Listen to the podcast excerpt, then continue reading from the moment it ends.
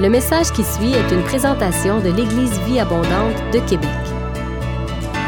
Pour plus d'informations ou pour accéder à nos podcasts, rejoignez-nous sur eva-québec.com. Bonne écoute!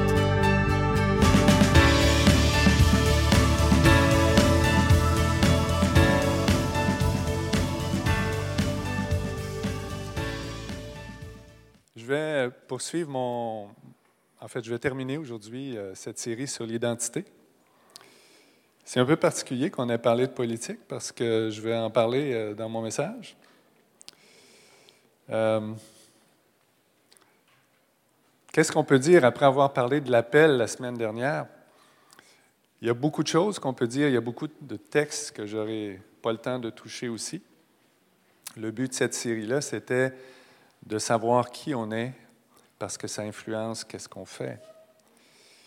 Et euh, il y a plusieurs textes, juste en rafale, je vais en, en glisser quelques-uns. Il y a un de ces textes-là qui m'a toujours euh, fasciné dans Acte 19, qui nous montre que notre identité, ce n'est pas juste des formules magiques, ça fait partie de la vie de chasser des démons.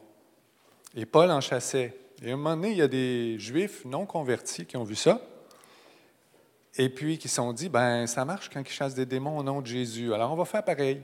Ils ont essayé. Puis le démon leur a répondu, Jésus, je le connais, je sais aussi qui est Paul, mais vous, vous êtes qui? Alors on voit que c'est une question de savoir qui vit en nous. L'autorité vient de Jésus en nous.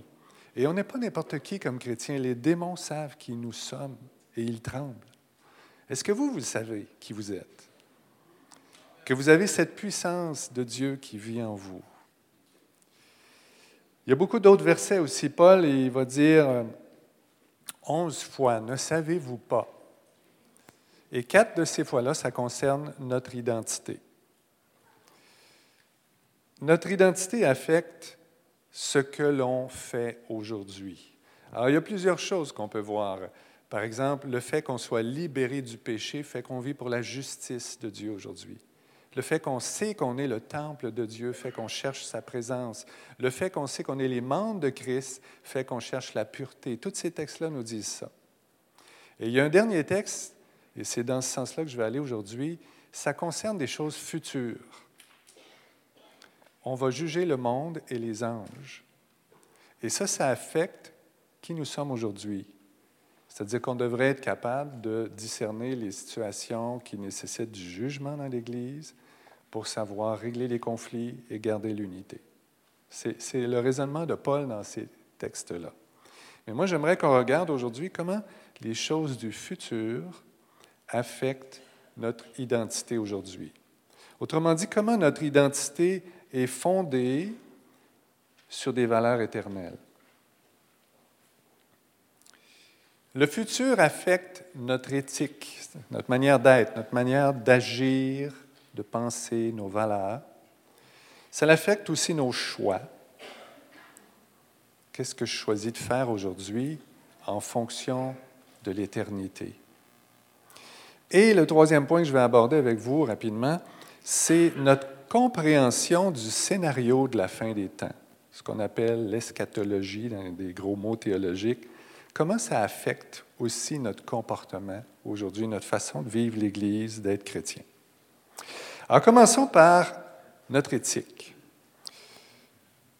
Pierre et Jean donnent deux bons passages là-dessus. Pierre dit dans 1 Pierre 3, verset 11, Puisque tout cela est appelé à se dissoudre, il parle du cosmos, de l'univers, de la planète qui va disparaître.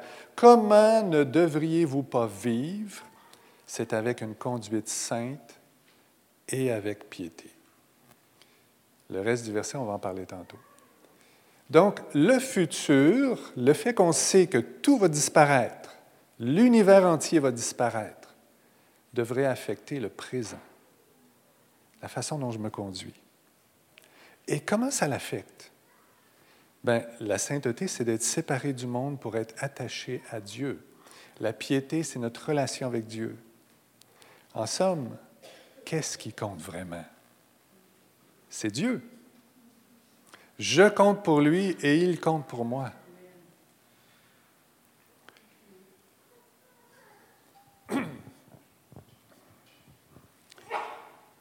Il y a quelque chose dans cette relation-là qui nous connecte en haut, qui, nous fait vivre cette haute dimension, cette joie qui relativise toute ce qu'on peut vivre ici de souffrance, de difficultés, de combats.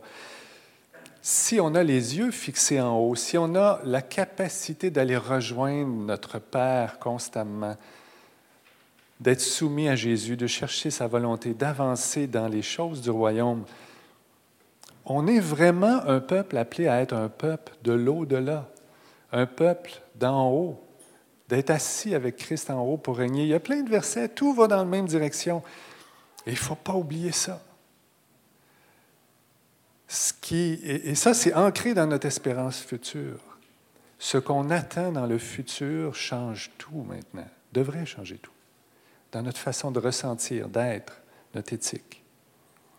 Jean dit aussi, 1 Jean 3, 2, 3, Bien-aimés, ce que nous serons n'a pas encore été manifesté. Il y a quelque chose qui s'en vient, qui va être manifesté. Mais nous savons que quel que soit le moment de sa manifestation, on ne sait pas quand, mais ça va arriver, nous serons semblables à lui parce que nous le verrons tel qu'il est. Wow! 1 Corinthiens 13 dit qu'on va le voir face à face. Et ça, ça influence aujourd'hui ce qui on est. Quiconque a cette espérance-là, future, en lui, se purifie comme lui-même est pur. Il y a beaucoup à dire sur la pureté. Mais on sait que dans le ciel, il n'y a rien d'impur. Il n'y a pas de péché, il n'y a pas de maladie, il n'y a pas de mort, il n'y a pas d'injustice, il n'y a pas de souffrance. Et ça, ça nous donne le goût de rentrer là-dedans tout de suite de vivre ça tout de suite, de chercher cette pureté-là dans nos pensées, dans nos actes, dans ce qu'on fait. Le futur influence aussi nos choix, notre perspective de la vie, le but de notre vie. Un des textes qui m'a touché quand j'étais un jeune chrétien, que j'ai lu la Bible pour la première fois, J'étais pauvre, j'étais étudiant, je regardais les gens qui avaient des belles maisons sur le bord du fleuve. Et moi, ça me frustrait, il y avait cette rangée de maisons qui m'empêchait de voir le fleuve. Je me disais, eux, ils voient de leur cours, moi, j'ai même pas la capacité. Sérieux, je, réfléchissais à ça, j'étais à Rivière-du-Loup. Euh,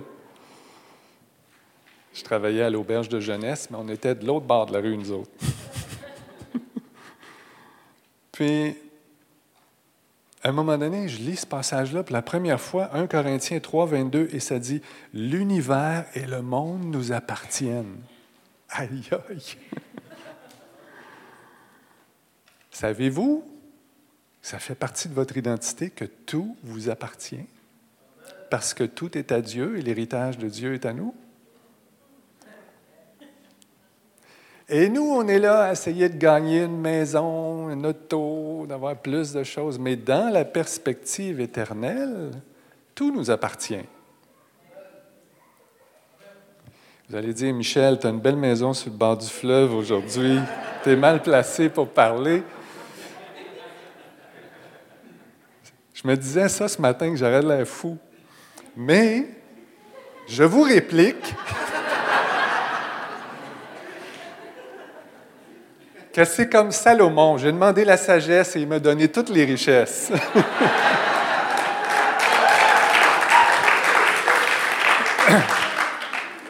Sérieux? Mon but dans la vie, c'était d'abord le royaume. Chercher premièrement le royaume et toutes ces choses seront données par-dessus. C'est pas automatique. Tout le monde n'aura pas des maisons sur le bord du fleuve.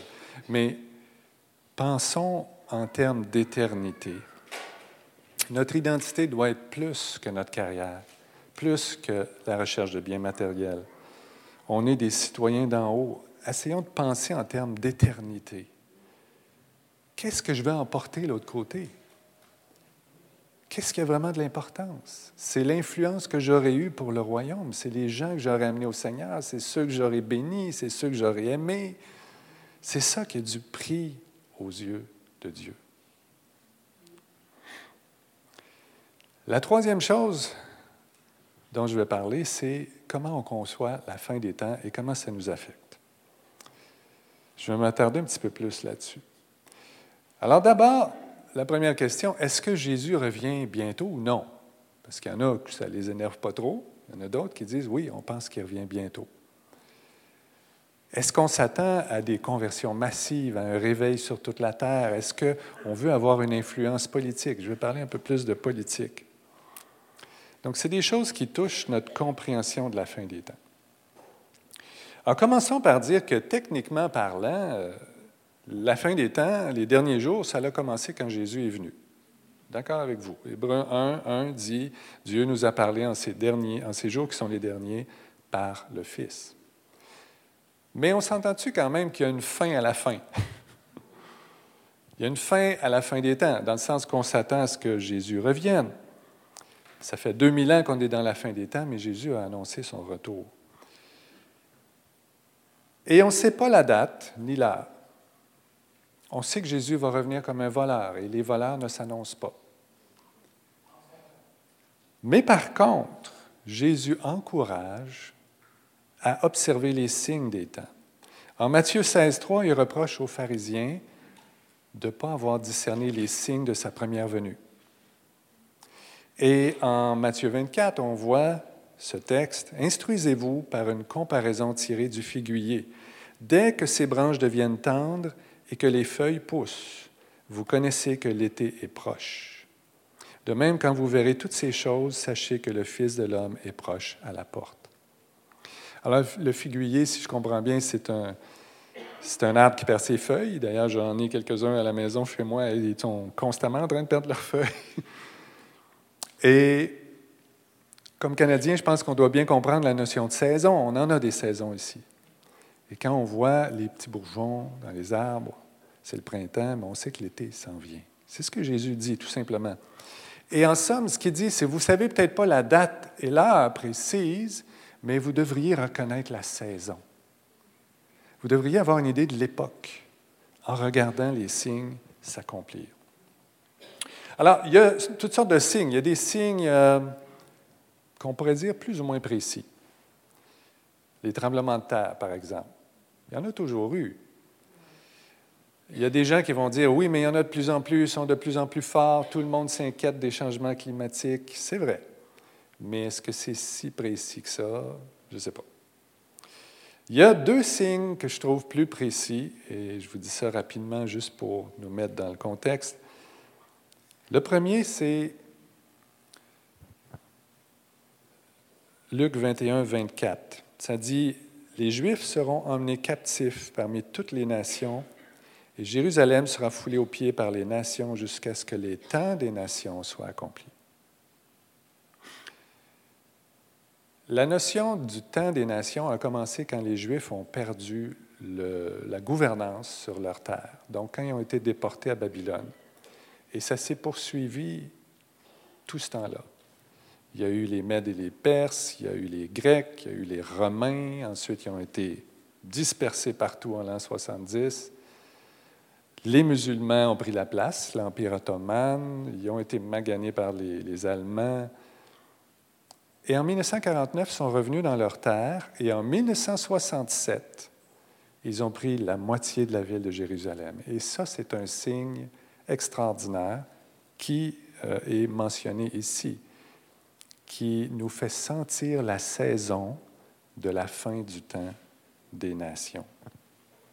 L'autre moitié n'est pas conquise, mais je pense que la, la moitié qui manque va être conquise par Jésus quand il va revenir personnellement. Je pense qu'il va mettre le pied à Jérusalem et ça va marquer la fin de la fin. L'autre signe plus précis, selon moi, ça dit Cette bonne nouvelle du règne sera proclamée par toute la terre habitée. Ce sera un témoignage pour toutes les nations. Alors viendra la fin. Matthieu 24, 14. Et ça aussi, c'est un signe en voie d'accomplissement. L'évangélisation du monde n'a jamais été aussi active et efficace que maintenant. Des centaines de groupes y vont, sans compter tous les chrétiens qui, témoignent et qui, qui font des, bébés spirituels. Le groupe Wycliffe, c'est un groupe qui traduit la Bible dans la langue maternelle des gens. Il y a des langues qui ne sont même pas écrites. Ce groupe-là, c'est assez extraordinaire. Il envoie des gens qui connaissent les langues et ils créent un vocabulaire, ils mettent ça par écrit, ils donnent des Nouveaux Testaments aux gens. En 2010, il y avait 350 millions sur 6,5 milliards de gens qui n'avaient pas encore la Bible dans leur langue. En 2018, la même organisation dit qu'il n'en reste plus que 180 millions. La moitié du travail a été fait en huit ans. Est-ce que ça veut dire que dans huit ans, Jésus revient? Je ne suis pas en train de vous dire ça. Mais j'observe la saison. C'est des signes qui parlent quand même. Alors, mon idée n'est pas de discuter tous ces points-là en détail, mais de prendre conscience de la proximité du retour de Jésus et de voir comment ça influence mon identité maintenant. Comment me percevoir? Et je pense qu'on devrait se percevoir en tant qu'acteur de la dernière période de l'histoire. Et j'ai dit acteur, pas spectateur. Parce que des fois, on est en dehors de ça, on regarde tout ça, mais on est appelé à être le sel et la lumière du monde et à agir. Il y a deux grands courants de pensée présentement et je pense qu'il faut être conscient de ça et comprendre et prendre position. Il y a des gens qui disent qu'il faut attendre.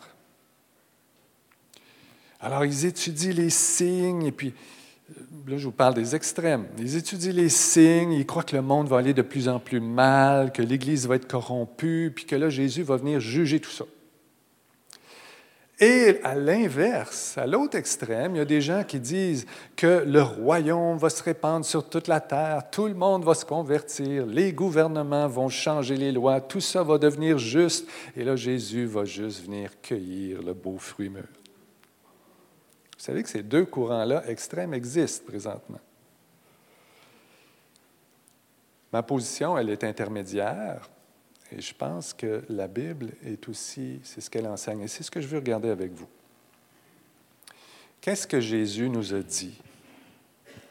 Quand il est venu, il a dit, le temps est accompli et le règne de Dieu s'est approché. Changez, croyez à la bonne nouvelle. Alors, le règne s'est approché. Il est à portée de main. Il est au milieu de nous. C'est toutes des expressions qui a établies qu'a mentionné Jésus. Ensuite, les apôtres ont dit, nous régnons avec Christ assis dans les lieux célestes.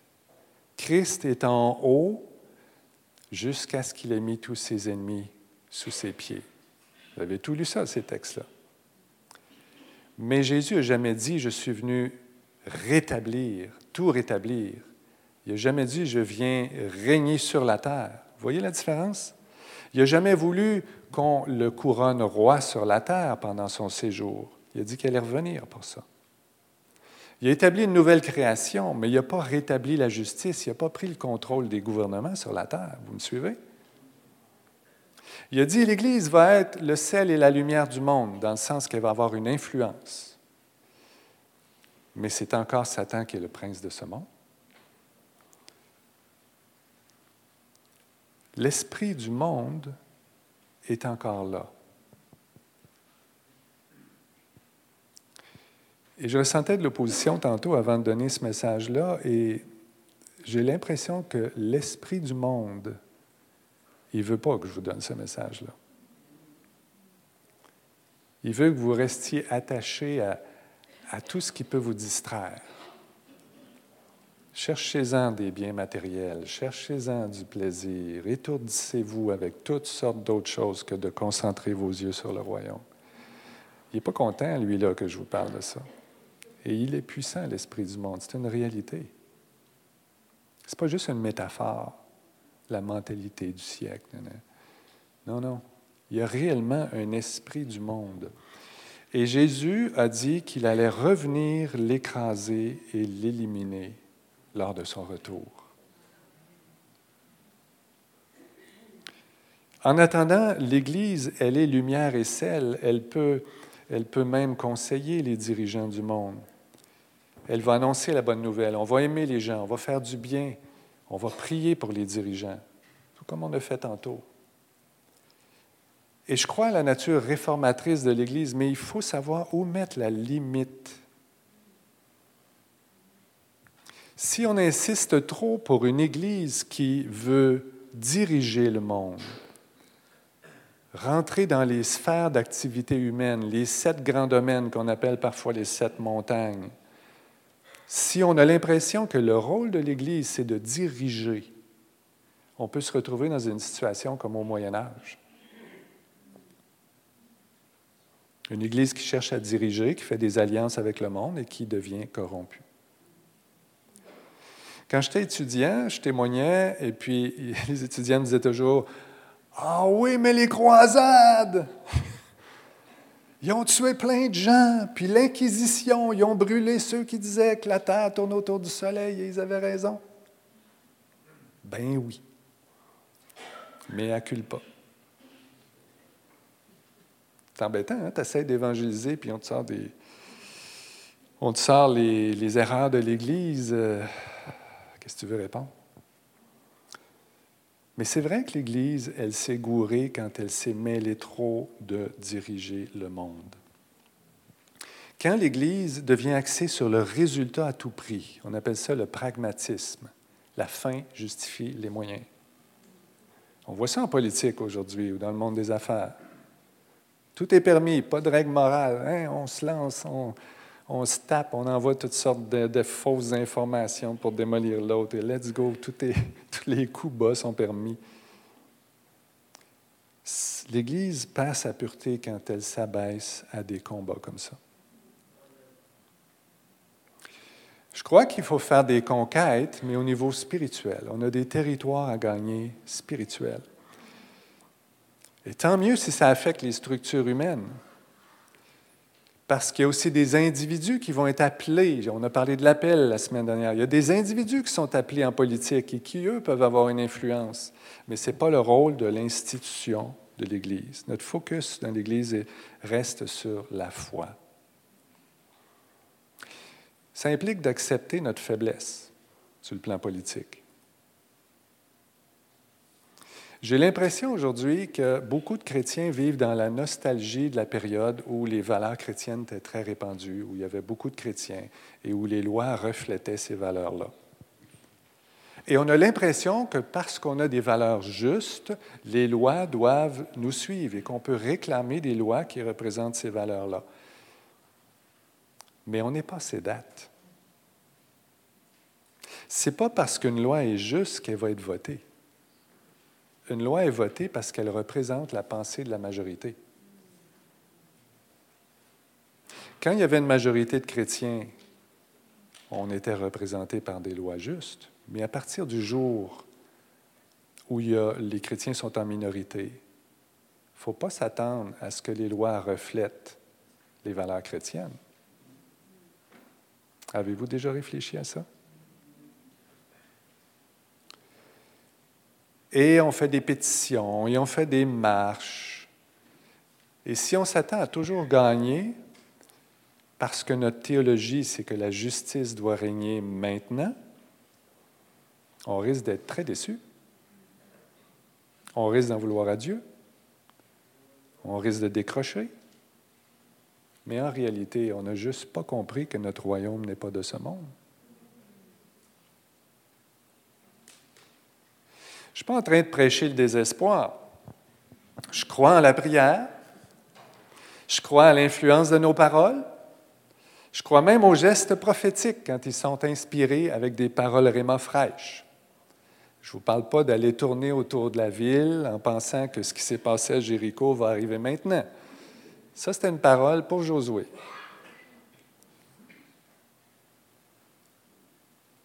Je vous parle de paroles fraîches qui disent Allez poser tel geste. J'y crois aussi. Mais une fois qu'on a fait tout ça, une fois qu'on a prié, qu'on a donné nos conseils aux dirigeants, une fois qu'on a fait nos actions prophétiques, il faut relâcher. Le résultat est entre les mains de Dieu. Paul disait de prier pour les gouverneurs. On voit ça dans 1 Timothée 2, 1 et 2. Mais à son époque, c'était des Césars très antichrétiens qui régnaient. Il était conscient de ça aussi.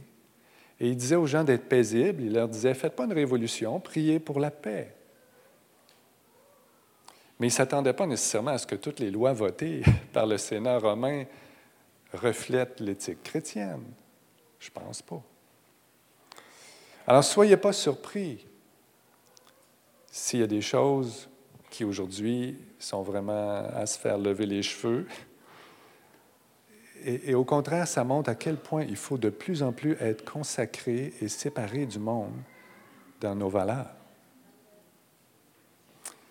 Et il faut aussi qu'on apprenne à vivre avec une certaine insécurité sur le plan politique. Jésus a dit, je vous envoie comme des brebis au milieu des loups.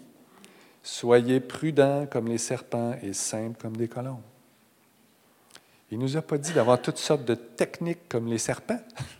En fait, le serpent est utilisé ici comme une image de quelqu'un qui se cache, qui, fait attention, qui, pointe jusqu'à il est sûr de son coup. Il est prudent. Mais fondamentalement, on est des brebis et des colombes, des gens doux, des gens simples. Et il faut compter sur la protection, la direction et la sagesse de Dieu dans tout ce qu'on fait.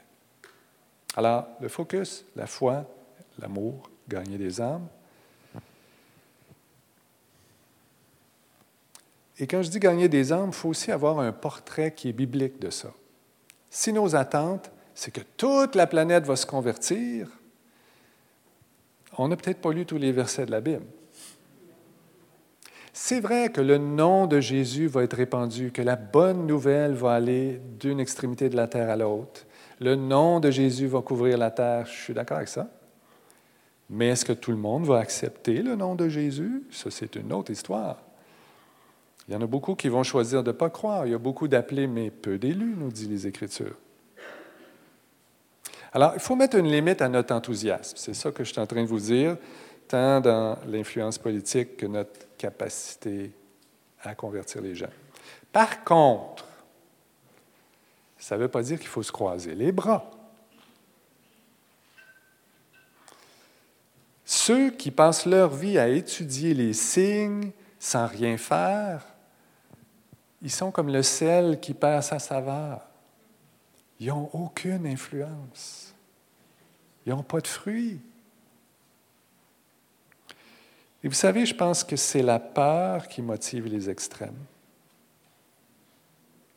Je ne sais pas si vous avez déjà pensé à ça.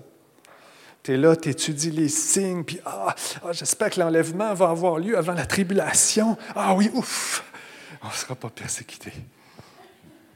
Hein? Puis là, l'autre qui est à côté, ah, tout va bien aller, les gouvernements ne nous persécuteront pas. Ouf, on ne sera pas persécuté. C'est le même principe, non? Dans les deux extrêmes, quelque part, on essaye de gérer nos peurs. C'est être dans le milieu qui est difficile. Quand tu sais que tu dois parler et que tu ne seras pas nécessairement bien reçu.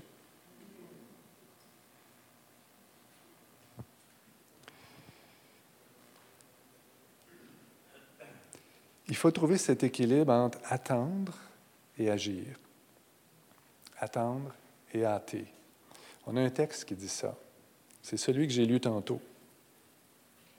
Donc, c'est un texte qui disait, puisque tout l'univers va disparaître, quelle doit pas être votre conduite? Vous devez être attaché à Dieu, séparé du monde, une conduite sainte avec piété. Et c'est avec cette conduite qu'il vous faut attendre et hâter l'avènement du jour de Dieu. C'est intéressant, cette expression ça paraît contradictoire. Attendre et hâter. Est-ce qu'on peut attendre et hâter en même temps? Vous en pensez quoi? Ça doit être vrai parce que la Bible le dit. Hein?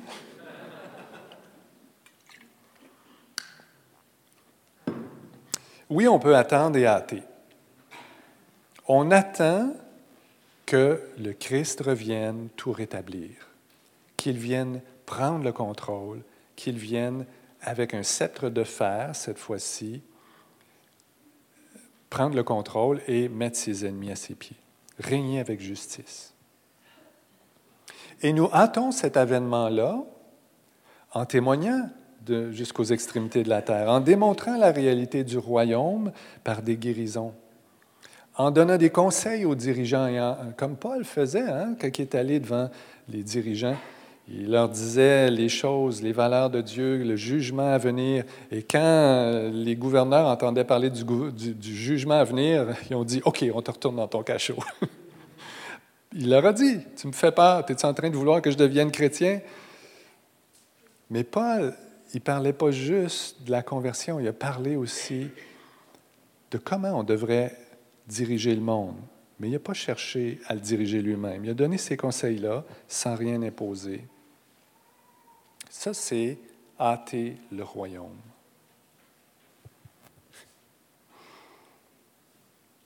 J'ai un message pour Christine qui n'arrête pas de, de, popper.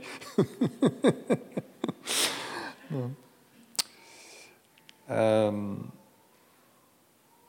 donc, tout ça a un lien avec notre identité. Et ce que j'ai mis ici, c'est une image qui montre le lien entre le messager, le message et les signes. Comme messager du royaume, on s'appuie sur le message. C'est notre identité. Le message, c'est la bonne nouvelle, c'est, nos valeurs, c'est notre théologie. On s'appuie là-dessus et on, on donne ce message-là accompagné de signes. C'est quoi les signes qui sont décrits dans la Bible? D'abord l'amour. Jean 13, 34, 35. À ceci, tous sauront que vous êtes mes disciples si vous avez de l'amour les uns pour les autres. Deuxièmement, les signes, les miracles.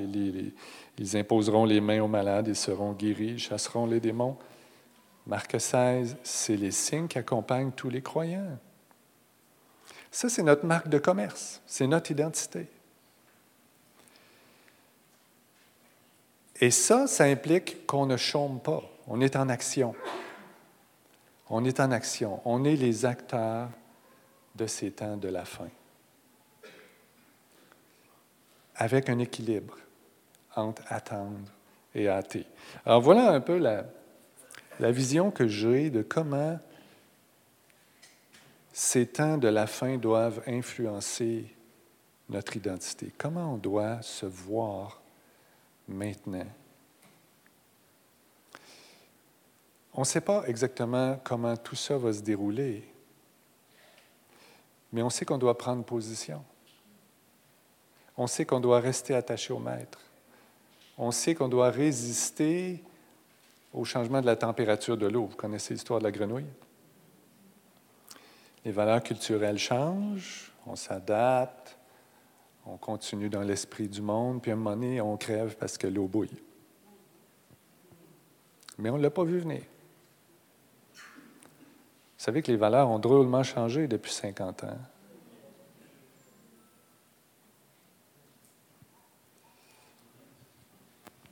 Est-ce qu'on résiste vraiment? En terminant, je voudrais vous parler de l'année 2020 qui s'en vient. Vous savez que c'est dans un mois, pile. On est le premier. En 1999, j'ai vécu un petit quelque chose que je voudrais vous partager. Ça m'est revenu à la mémoire récemment. Alors, c'était euh, juste avant l'an 2000. Je ne sais pas s'il y en a qui ont vécu ça, euh, la fébrilité euh, de l'an 2000. Alors, il y en a qui parlaient du bug informatique, tout allait sauter. Il y en a qui parlaient du nouvel âge, on tombait dans l'ère du verso, la spiritualité, etc. Le postmodernisme, le pragmatisme qui s'en venait. Puis, il y en avait qui parlaient du, livre écrit par euh, George Orwell, 1984, le titre, et ça parlait du contrôle de notre vie privée. Il y avait beaucoup de fébrilité dans l'air. Et j'étais en train de réfléchir au livre 1984 que j'avais lu, et j'étais allé faire une commission à Montréal. Et je connais bien la ville de Montréal. Mais là, il y avait trois zones de construction avec des détours, trois fois de suite. Puis là, tout le monde était perdu. À un moment donné, on ne savait plus où on était. C'était le bouchon total. Alors, je me suis dit, bon, il me reste juste une chose à faire. Je vais prier, je vais louer. Je commence à prier, puis tout à coup, mon attention est attirée par le numéro civique de la porte à côté de moi. 2020. Ah, je dis, ça doit être 2020 université, les boutiques. Donc, je suis sur la rue Université. Les boutiques 2020, c'était très avant-gardiste. C'est la première place qui a eu le, concept de boutique. Avant ça, c'était des grandes surfaces. Là. Miracle Mart, euh, Woolco qui est devenu Walmart. Ça ne me rajeunit pas. Hein? Et là, je vois ça, 2020 université. Et il y a comme une petite voix assez forte même qui me dit à l'intérieur de moi, Michel, c'est pas 1984 le futur, c'est 2020. Et moi, je n'étais pas du tout dans le mouvement charismatique. Entendre la voix de Dieu, je ne connaissais pas ça. Je me souviens de m'être dit euh, Ça va pas, Michel. on, dirait que c'est pas toi qui se pense. Là. Il y a quelque chose qui ne marche pas. Puis j'ai oublié ça, je ne l'ai pas écrit nulle part, mais ça m'est revenu à la mémoire récemment et je pense que ce n'est pas pour rien. Si vous regardez tout ce qui s'est accompli depuis 1999, il y a effectivement eu la montée du pragmatisme, du nouvel âge, les fuites de données personnelles sur Facebook, sur les compagnies d'assurance. On a entendu parler cette année encore. On est vraiment rendu dans le futur. 2020, c'est le futur. Mais je pense que son mot a à dire. Dieu a son mot à dire dans le futur. Dieu a son mot à dire maintenant. Et j'ai toujours cru, moi, que le meilleur, c'est la fin des feux d'artifice. Le meilleur d'une pièce de théâtre, c'est le dernier acte, le dénouement. J'ai été voir dans la Bible qu'est-ce que le chiffre 20 veut dire. Les Lévites commencent à servir à 20 ans. Les gens commencent à servir à 20 ans dans l'armée. Et je pense que 2020, c'est un commencement où on va louer Dieu et où on va conquérir des territoires sur le plan spirituel.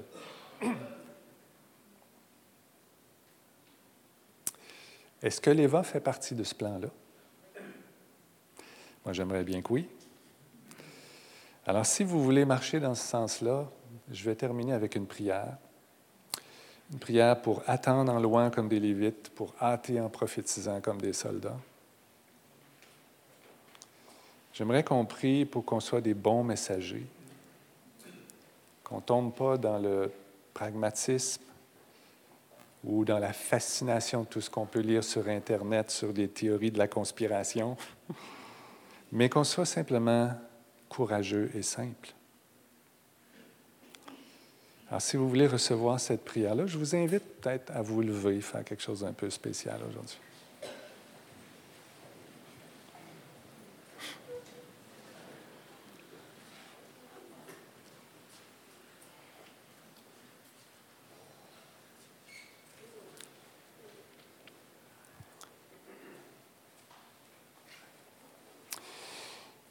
Seigneur, on a vu beaucoup de choses dans cette série sur l'identité.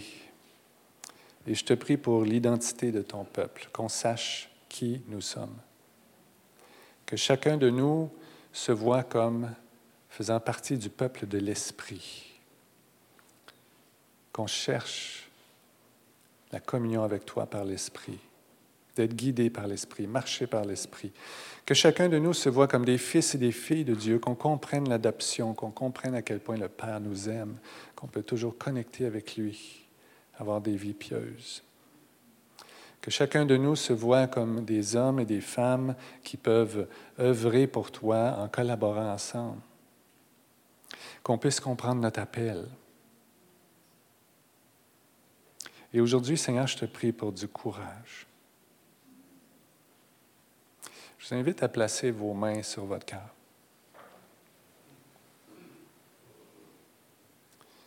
Seigneur Jésus, je te prie de mettre ta main sur leurs mains. Et je te prie pour de la force et du courage. Je sais, il y en a peut-être qui se disent en ce moment, Jésus est au ciel, il ne peut pas mettre sa main sur ma main, mais Jésus est spirituellement présent dans son Église. Il est une réalité et on a cette connexion réelle avec lui. Le Seigneur nous a dit qu'on aurait des tribulations, mais il nous a dit prenez courage, j'ai vaincu le monde. Et Seigneur, je te prie de nous séparer de l'esprit du monde. Tu as dit aussi, je vous ai dit ces choses afin que vous ayez la paix. Alors je te prie qu'on n'ait pas peur, qu'on soit dans la paix. On te demande ta protection, ton discernement pour savoir quand parler, quand se taire.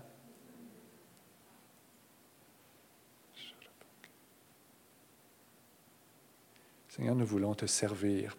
Et je te prie que l'Éva soit une précurseur. Pas la queue, mais la tête. Et ça, c'est chacun de nous. Ça commence avec chacun de nous. Ce n'est pas des programmes. Ce n'est pas par notre force. C'est parce qu'on va se confier en toi et que tu vas agir au travers de nous, afin que toute la gloire te revienne. J'ai prié au nom de Jésus et ce n'est pas une formule magique. C'est mon identité. Amen.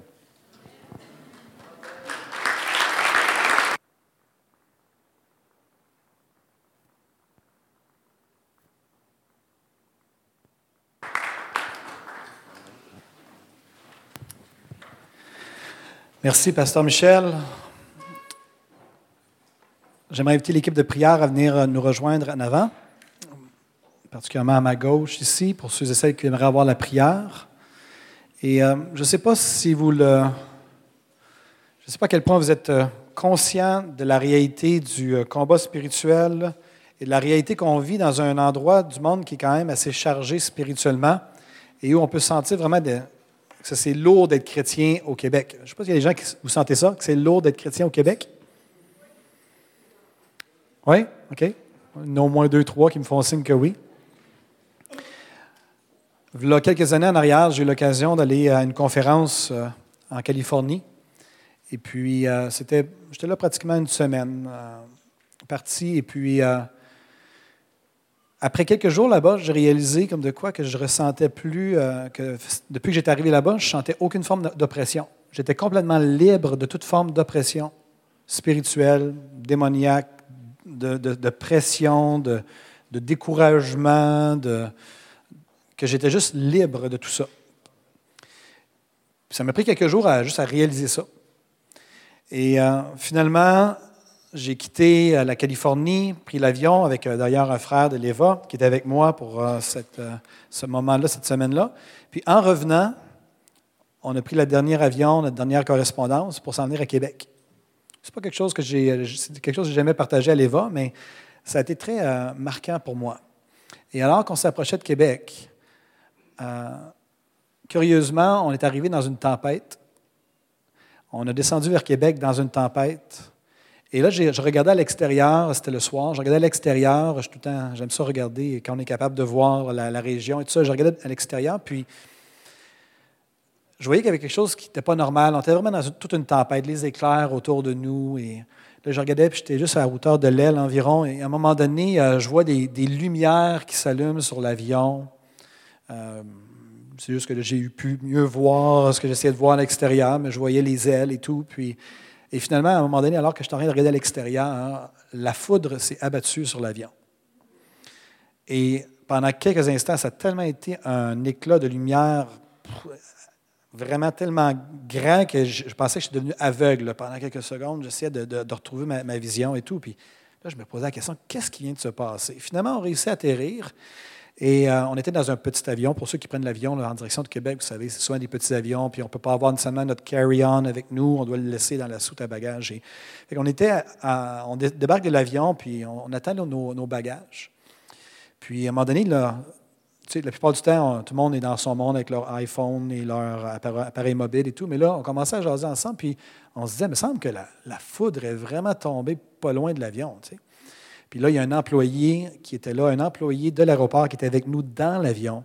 Puis il disait, il nous a dit, non, je vous confirme. Il dit, la foudre a tombé sur l'avion. Puis, mais il dit, c'est pas ça qui m'a le plus énervé. ça m'a ça, intrigué. Il dit, quand les lumières ont allumé, il dit, c'est là que ça, a, ça a attiré mon attention. Il dit, la réalité, c'est qu'ils ont allumé les ice lights, qu'ils appellent, c'est-à-dire qu'il y avait de la, glace qui commençait à s'accumuler sur les ailes, et ça, ça commençait à être dangereux, et ils n'étaient pas capables de dégivrer les ailes. Et à ce moment-là, ils ont ouvert les ice lights pour regarder visuellement ce qui se passait avec les ailes, et c'est là que je savais qu'on était dans le trouble. J'étais content de le savoir après. Et finalement, on a atterri et tout ça. Et je suis arrivé à Québec et les oppressions ont recommencé.